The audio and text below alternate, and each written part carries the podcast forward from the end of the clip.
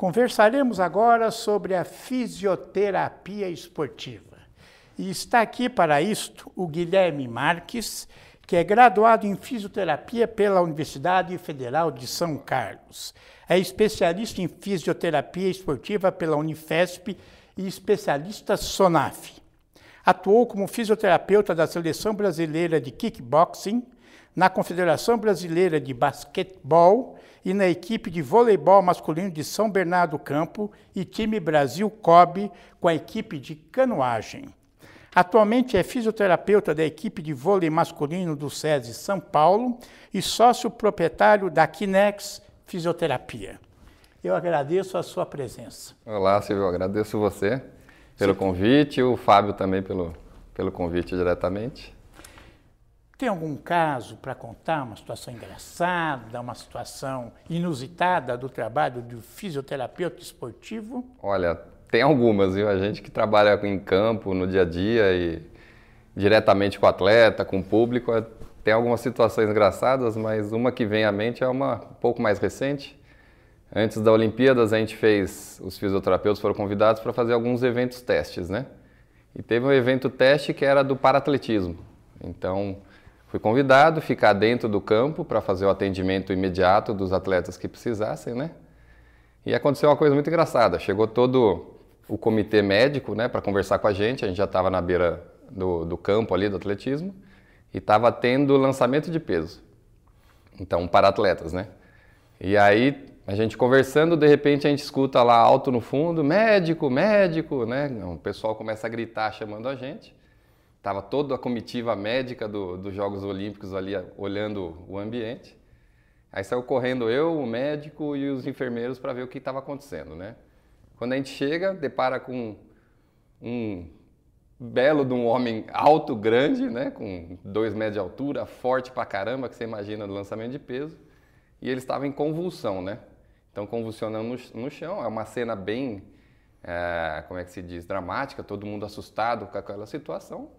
E a gente entrou para fazer esse atendimento imediato, que o fisioterapeuta também presta esse primeiro atendimento como socorrista, né? Então, o rapaz lá em convulsão, a gente tem que proteger o atleta, né? Deixar ele convulsionar e você só protege a cabeça para evitar que ele machuque mais. E aí a gente começou a fazer a condução do caso, todo mundo desesperado, gritando. A comitiva médica inteira dos Jogos Olímpicos vem, cruza o braço e fica olhando a gente atender, né? Então já tem uma pressão grande de câmera de todo mundo naquela situação. E aí o atleta começou a retornar ao, ao, a consciência dele, só que na hora que você volta de uma convulsão, ou você volta um pouquinho mais down, mais calmo, ou você volta agressivo. Esse cara voltou na agressividade. Então ele começou a querer bater em todo mundo.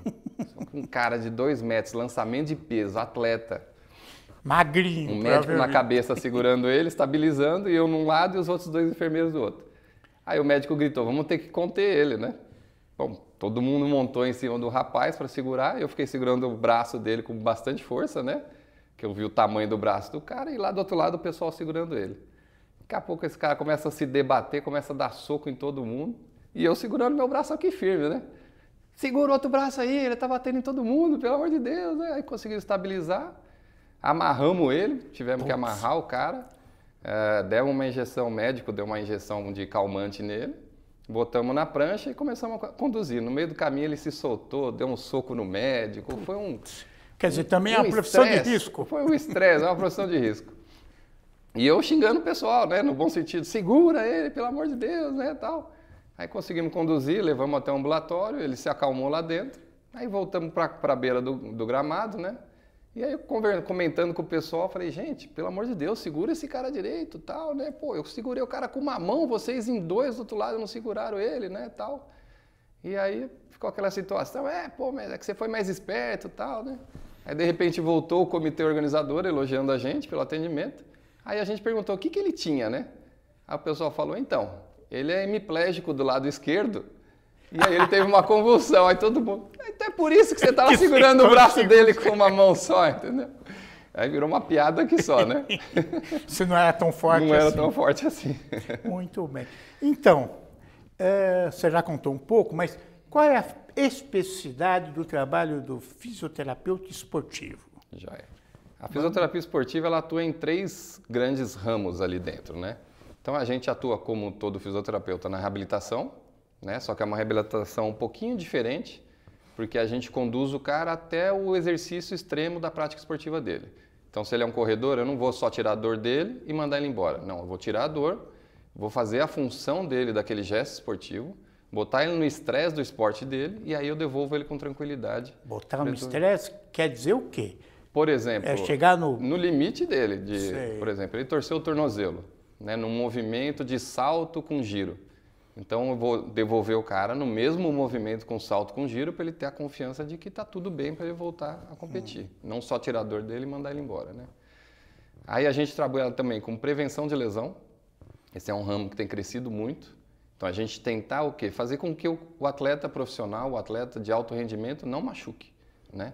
Então se a gente conseguir fazer com que esse cara não machuque, ele vai conseguir treinar cada vez mais no alto rendimento, os tempos dele vão melhorar, a performance dele vai melhorar e a gente consegue que ele não se machuque, né? Além de não onerar o clube, né? Porque a lesão em si, ela onera muito o clube. Ele deixa de ganhar dinheiro com a imagem daquele atleta, aquele atleta é afastado, então às vezes a equipe até perde com isso. Né? Tem que pagar o salário. Tem que pagar o salário do mesmo afastado. modo. Afastado. Né?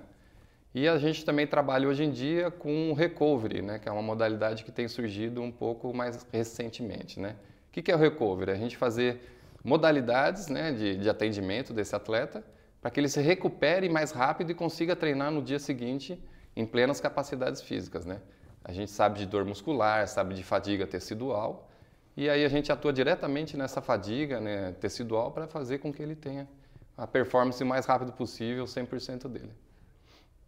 Então, são essas três Mas aí vertentes. seriam é, lesões mais leves, ah, o que, que um... acontece? O atleta ele tem que repetir muito o gesto esportivo, né? A gente sabe que o aprendizado vem muito da repetição do gesto, né?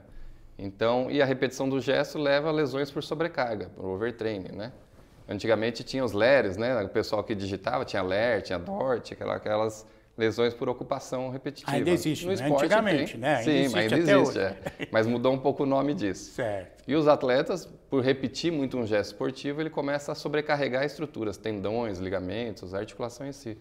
E aí a gente atua diretamente nessas lesões por sobrecarga para evitar que elas ocorram, né? Uma lesão muscular, por exemplo, uma lesão tendínea, é, ou até fratura de estresse que às vezes ocorre no osso. Então a gente atua tentando deixar o cara o mais preparado possível para a próxima prática esportiva. Né? Sim, mas é, ainda ficando aí, seria o quê? Um, é... O que a gente pode fazer de modalidade que ajuda no recovery, por exemplo? A massagem é uma, né? O então, antigo massagista, antigo então massagista. voltou. No futebol existiu o massagista, né? Sim, sim, ainda existe, né? É, cada vez mais ele sim, perdeu um pouco o mercado. no campo, sim. ainda existe o massagista? No futebol ainda existe muito. Certo. Em outras modalidades já deixou de ter, mas no tá. futebol ainda o massagista principalmente na várzea ou no interior, ele ainda é manda, manda chuva, né? Manda chuva. É o fisioterapeuta que não formou, é. Não, for, não formado. Se especializou só na mão ali, na, na prática dele.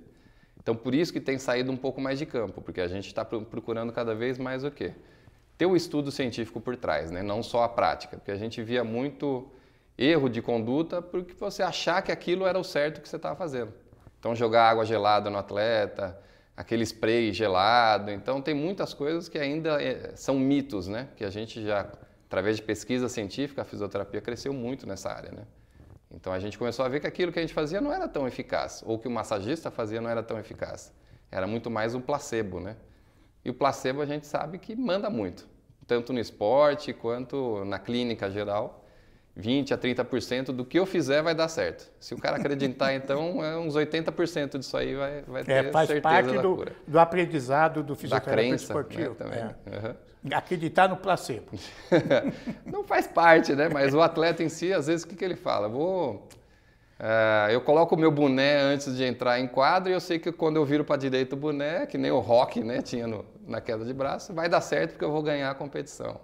Ou é, que nem hoje em dia tem aquele kinesiotaping, aquela bandagem, né? Sei. Que o pessoal bota, que virou muita moda na Olimpíada de Pequim, porque tinham as cores e achavam que as cores ou aqueciam ou diminuíam ah, as cores a tensão. Importância. Eu achava que aquilo era decoração, que valia Não. era o antigo, como é que chamava aquilo que a gente colocava Era coisa Emplastro. antiga. O emplasto, né? Eu achava que aquilo era um emplasto com cor, mais moderno. Não é, isso. O emplastro ele tem um medicamento ainda em si que Certo. ajuda. Aquela bandagem não tem medicamento nenhum, ela é, só elástica, você cola ela por fita por cima do corpo e aí ela vai atuar em algumas formas ali, né? Principalmente no placebo. tinha uma crença de que a cor, por exemplo, azul era uma cor mais fria, você usava para acalmar, relaxar aquela região. E aí através, de, Ah, através de pesquisas científicas viram que não é nada disso. Vamos falar só para clarear o que, que é o efeito placebo. Boa. O efeito placebo, o que, que é? Quando você realiza uma técnica ou alguma intervenção, melhor falando, num atleta ou num paciente, e ele acredita friamente que aquilo funcione mesmo sem ter baseada, é, base científica, né? Então, por exemplo, falei do esparadrapo, por exemplo, se pegar um esparadrapo, colocar na testa do paciente e falar que aquilo vai aliviar a dor de cabeça dele, tem alguma comprovação científica? Nenhuma. Nenhuma. Mas se ele acreditar que aquilo ali funciona, A dor de cabeça passa. Pode passar. Pode passar. Então, aí tem essa chance de dar certo grande, né? Somente se ele acreditar naquilo, né? Então, assim, É. a mente e o corpo estão sendo muito estudados, né? Eh, A gente vai, acho que mais para frente o Fábio deve falar de dor crônica, ele vai falar um pouco disso. Eh, As áreas de dor referida no cérebro são diversas. Então, uma luz forte às vezes é uma, é uma dor, um som alto.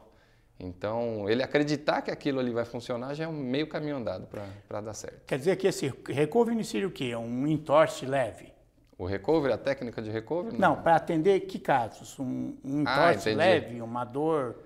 Ah, o placebo a gente acaba usando. Não, não, não, é o placebo, tô falando recovery. Ah, o recovery? É. O recovery a gente usa sem lesão, o cara não tem lesão nenhuma. Ah, Então ele quer fazer a próxima prática esportiva dele no 100%. Sei. Então se a gente sabe que a semana inteira ele está treinando, ele vai se desgastando a semana Tá. inteira. Só que às vezes ele não tem tempo de se recuperar, né? Então nessa brecha que a gente tem às vezes uma folguinha, alguma coisa assim, ele vai fazer um banho de imersão em gelo, ele vai fazer uma massagem, ele vai fazer uma laser terapia, então ele vai fazer algumas técnicas que auxiliem essa recuperação mais rápida dele. Mais rápida. Então ele não está machucado, ele só Certo. quer se recuperar mais rápido. ah, Entendeu? Muito bem. E na fisioterapia esportiva, existe especialização no esporte? Sim. É? Então, assim, é, você se forma fisioterapeuta e você vai buscar a especialidade. A fisioterapia esportiva é a especialidade. Sim. Mas você não foca, por exemplo, eu quero fazer em futebol, quero fazer em vôlei. Não. Você é formado para todos os esportes. Sei. Né? Aí é lógico, quando você vai entrar em alguma modalidade, aí você, você por si só tem que estudar muito aquela modalidade, procurar vivenciar ela também, para conseguir atuar dentro daquela modalidade plenamente, né?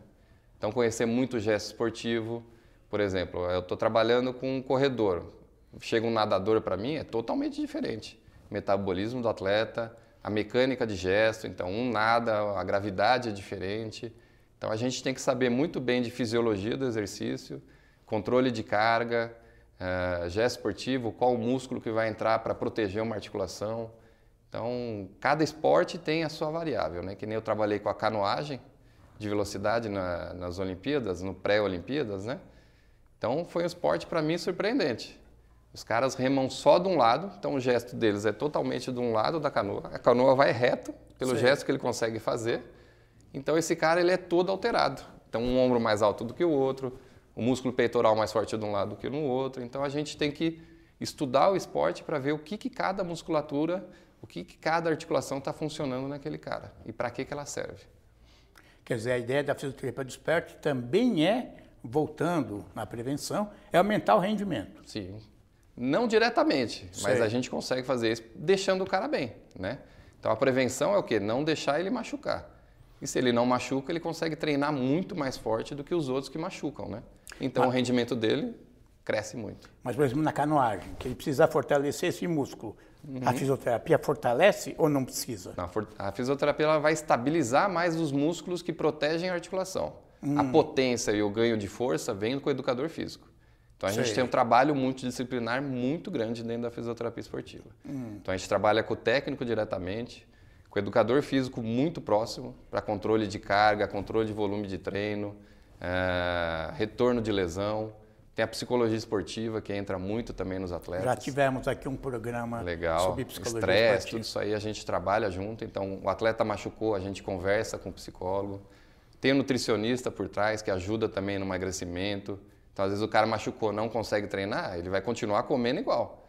né? Só que isso vai aumentar o peso dele. Então a gente consegue conversar com o nutricionista e diminuir às vezes os prazeres alimentares dele, né? Diminuir a, o quanto que ele ingere de, de energia, porque o gasto calórico dele está baixo, né? Então envolve uma série de profissões e o fisioterapeuta esportivo tem que saber conversar com todo mundo e tem sua área ali garantida para conseguir se impor diante de cada um, né? E falar, olha, meu ponto de vista é esse, o seu é esse, vamos chegar no meio do caminho para a gente conseguir conduzir a situação do melhor jeito possível. Né? E qual é a maior carga de trabalho? Olha, trabalhar com viagens. lesionado ou trabalhar na, na estabilização, como você falou? A maior carga de, de trabalho geralmente é com os lesionados, e principalmente quando você está em viagem com a equipe, né? Então, o fisioterapeuta esportivo ele não fica só dentro do clube. O time viaja para jogar em outro país, em outros estados, ele vai junto com a equipe, com a delegação. Ele tem um quarto para atendimento da fisioterapia, então ele monta o seu, seu QG ali e ele tem toda uma, uma rotina de atendimentos, né? Então, o fisioterapeuta a gente fala que é o que mais trabalha, porque é o primeiro a acordar, que ele tem que tomar o café antes de todo mundo, para preparar todo mundo para o treino no pós-café, né? E ele é o último a dormir porque depois da janta os atletas vão tratar os que tiverem machucados. Então ele vai ter que atender esses caras até meia-noite, uma da manhã às vezes, e no outro dia ele tem que acordar cedo para preparar todo mundo de novo. Então é muito interessante. A sobrecarga nas viagens é, é muito grande, né? Então tem aqueles caras que estão machucados reabilitando e aqueles que vão competir e precisam tratar também. É, e é isso. Então, mas por exemplo, no vôlei, que você é técnico, uhum. tem uma sobrecarga enorme nos joelhos, né? Então, é, o vôlei, antes da gente começar a atender a modalidade, a gente tem que entender a epidemiologia, né? Então, quais as principais lesões naquela modalidade? Ah, você tem um estudo disso, tem, mundial, mundial, nacional? Então, mundial. a gente geralmente pega mundial, é. né? Que alguns estudos ainda não tem tanto a nível Brasil. Mas, é por exemplo, o vôlei tem já. Né? Sei. Né? Então a gente consegue ver qual a incidência maior de lesão no vôlei. Então tem as, as traumáticas, né? Por exemplo, traumática que é? Ele toma um golpe ou tem um agente externo que acerta ele. Por exemplo, entorse o tornozelo. Então ele vai atacar na rede, ele invade outro lado, pisa no pé do adversário e vira o pé, né? E as atraumáticas, que geralmente são as lesões por sobrecarga, né? Aí de, de overtraining, né? Então a gente estuda a modalidade, vê quais são as principais lesões. Então no vôlei, por exemplo, muita lesão de joelho, tendinite patelar, muito entorse tornozelo, muita lesão de ombro por repetição de gesto e algumas lesões de lombalgia, de coluna e algumas outras coisas.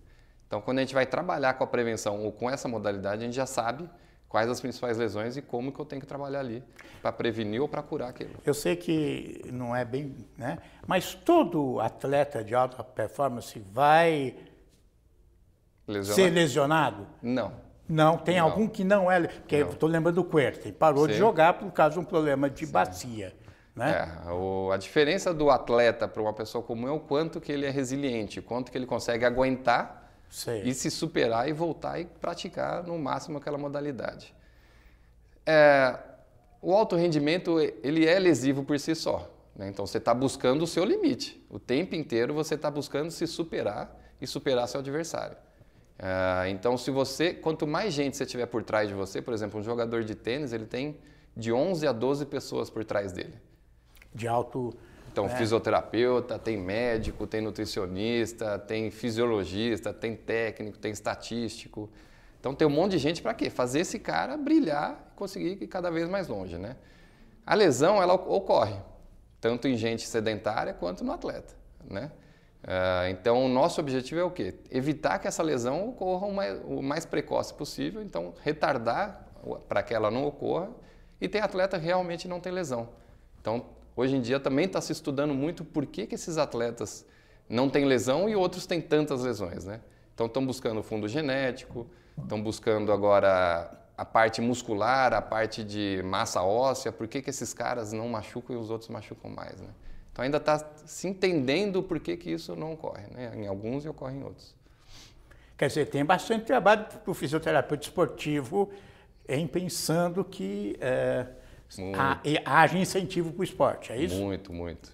É, o fisioterapeuta esportivo ele não só trabalha com alto rendimento, né? Que a gente, todo mundo pensa em Olimpíadas, Olimpíada, em seleção. Vôlei. Graças a Deus eu consegui equipes. vivenciar essas, essas práticas. É. Mas a maioria do fisioterapeuta esportivo vai trabalhar com amador.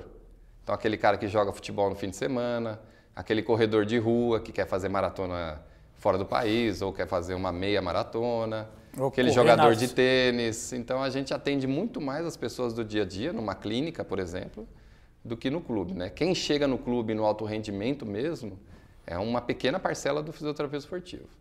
Mas a gratidão por você atender um amador e um profissional, é- eu acho que é igual de você conseguir fazer com que o cara retorne à prática dele 100% e ele te agradecer. Isso aí é E a sensacional. diferença de, de um corredor procurar um fisioterapeuta esportivo, Uhum. um fisioterapeuta sem especialidade, é importante. Ah, é bem importante.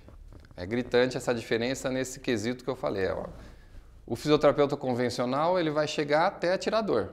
Então, você está bem, você está sem dor? Pode voltar para a sua prática esportiva. Mas quanto que eu vou correr? Qual que é a margem segura?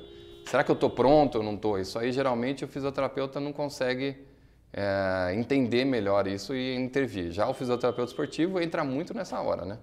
Então, ó, vamos falar com o seu preparador físico, vamos falar com o seu técnico. Você vai começar a voltar, então, corre cinco minutos, caminha dois. Então, a gente consegue fazer o retorno à prática esportiva, né, mais gradual e com segurança. né?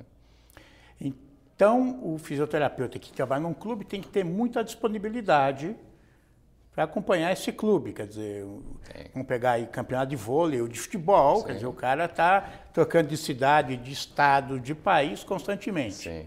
Praticamente é dedicação exclusiva. É praticamente dedicação exclusiva, né? Porque você precisa estar no dia a dia do, do seu clube, né? Então, se você consegue estar num clube que tem capacidade de contratar um, dois, três fisioterapeutas, é muito mais fácil, né? Sim. E é isso que a gente tem que Que é batalhar uma pela troca de plantões, é isso? Isso, que a gente tem que batalhar pela qualidade. O grande problema que acontece é às vezes contrata um fisioterapeuta muito bom, mas você bota 20 a 30 atletas para ele atender. Ele não vai atender bem 20, 30 atletas. A qualidade dele cai e vai ser um atendimento quase de convênio. Porque ele tem que atender todo mundo o mais rápido possível, porque eles precisam comer, descansar, dormir, então fazer todas as outras coisas, atividades do dia dele. Quando eu te apresentei, falei que você fez especialização na Unifesp e na SONAF, Sociedade Nacional de Fisioterapia Esportiva. Isso, eh, essas especialidades são oferecidas em todo o Brasil ou se concentram mais nas grandes metrópoles? A especialidade em fisioterapia esportiva, né, que foi pela Unifesp que eu fiz, tem algumas faculdades particulares e públicas também, né? Então tem que procurar aquela que mais tem indicação, que melhor tem referências, né? Já a SONAF, o que, que é? Ela é uma prova que você faz, como se fosse uma OAB. Então, a SONAF é um órgão que regulamenta a fisioterapia, baseado pelo CREFITO, que é o Conselho Regional de Fisioterapia. Então, você pode colocar que você é especialista em fisioterapia esportiva só se você prestar essa prova. prestar Você faz a a especialização, mas você não pode falar que você é especialista se não fizer essa prova. Se não tiver aprovado na prova. Isso, Vamos falar de mercado de trabalho para o fisioterapeuta esportivo. já é. Vamos pensar Brasil, né? Uhum. Como é que anda esse- lado? É fácil conquistar trabalho? Não falamos nem emprego, em trabalho. E como é que a remuneração Uhum. Já né? é. é satisfatória? Ah, o mercado ainda é muito grande e vem crescendo muito. Né? A prática esportiva na sociedade, a sociedade vem se tornando uma sociedade saudável. Então a gente vê o boom de academias que tem, o boom de corridas de rua que se tem. Então a gente já sabe que hoje em dia você não ter lesões metabólicas como obesidade, hipertensão, diabetes está relacionado ao esporte, à prática esportiva. Então a fisioterapia esportiva cresceu muito com esse boom de, de health, né? de saúde Quer dizer, mais para o amador, então. mais para o amador. Sei. Tá? O profissional depende, infelizmente, muito do governo ainda e das, das políticas da- das empresas públicas e particulares de terem incentivar o esporte ou não. Né? Ah, e aí, o que, que a gente tem? O mercado de trabalho vem crescendo, é ótimo, dentro das capitais. O interior ainda está crescendo, mas aí o- a fisioterapia esportiva vem ganhando muito mercado. Né? E o pessoal fala, ah, a fisioterapia esportiva é só para homem? Não. A gente precisa muito de mulher competente, trabalhando e dando as caras na fisioterapia esportiva. A última presidente da Sonaf era mulher. E ela hoje em dia é referência no Brasil e fora do Brasil, dando palestras, divulgando a fisioterapia esportiva. E a fisioterapia esportiva do Brasil é referência no mundo também. Que a gente exporta fisioterapeutas para atender em clubes.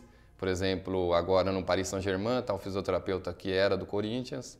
Então, Mas só para atender o Neymar, ou não? não, agora ele Não, atende o clube inteiro. todos. Ele era exclusivo do Neymar, Sei. e o Neymar levou ele para o clube e agora Tá. ele é exclusivo do clube. Então, assim, você tem essas sortes, às vezes, também de estar com um atleta certo na hora certa e ele gostar de você e ele ter dinheiro para te bancar em outro país, né?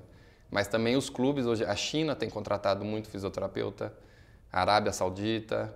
Então, assim, o fisioterapeuta esportivo brasileiro, ele sabe lidar com a demanda, ele sabe lidar com, com a falta, às vezes, de um equipamento de última geração, ele sabe trabalhar com a mão, né, por exemplo. Então, isso é um grande diferencial no mundo inteiro. E assim, a valorização da profissão ela vem crescendo também. Por exemplo, esses fisioterapeutas que foram para fora estão ganhando muito bem, né? Ganhando salários de quem trabalha com futebol, né? Só que aí você volta para a realidade do resto do país, não é aquela realidade de um fisioterapeuta que trabalha com um, futebol, né, que nem eu disse. Mas a remuneração é boa, dá para sobreviver muito bem. Se você for competente, estudar, das caras, você consegue ter uma ótima condição de vida aí com, com a fisioterapia esportiva, tanto de alto rendimento quanto de uma clínica, por exemplo. Né? Então, se especializem, quem gosta, vai atrás. É, eu gostava muito de esporte e quando entrei na faculdade eu já foquei que eu queria fisioterapia esportiva, hum. porque eu fui um atleta frustrado, né? Eu não consegui ir para uma seleção, eu não consegui. Você jogava o quê? Para uma Olimpíada. Eu joguei basquete, vôlei, futebol. É, você não tem um tamanho para jogar basquete e vôlei. Então. Quanto você mede? Tem 1,84. É baixinho, é, né? Hoje Coitado. em dia é muito baixinho, né? Mas é, então, não, por ser esse atleta ser... frustrado, eu falei, eu quero ter essa emoção da vitória, a emoção de estar em quadra. Então, assim, a gente não entra em quadra. Quem entra é o atleta e, graças a Deus, é ele que entra, porque é pesada a rotina de treino, de musculação, de treinos, de quadra, de estar é, tá fora da família, de regrar a alimentação. Isso aí é muito pesado. Não dá para qualquer um, né? Então, quando a gente ganha, é a equipe inteira que ganhou e que faz parte daquele processo todo. Fazendo uma reparação, com 1,84m dá para ser levantador e, e líbero no vôlei, né? Isso, no basquete eu não sei se armador, dá, dá para Armador, né? Então dá ainda, senão é. 1,70m que nem eu, aí não dá nem para ser já nada tá disso. difícil. Muito bem, eu agradeço as suas contribuições. Obrigado. E até o próximo desafio profissão.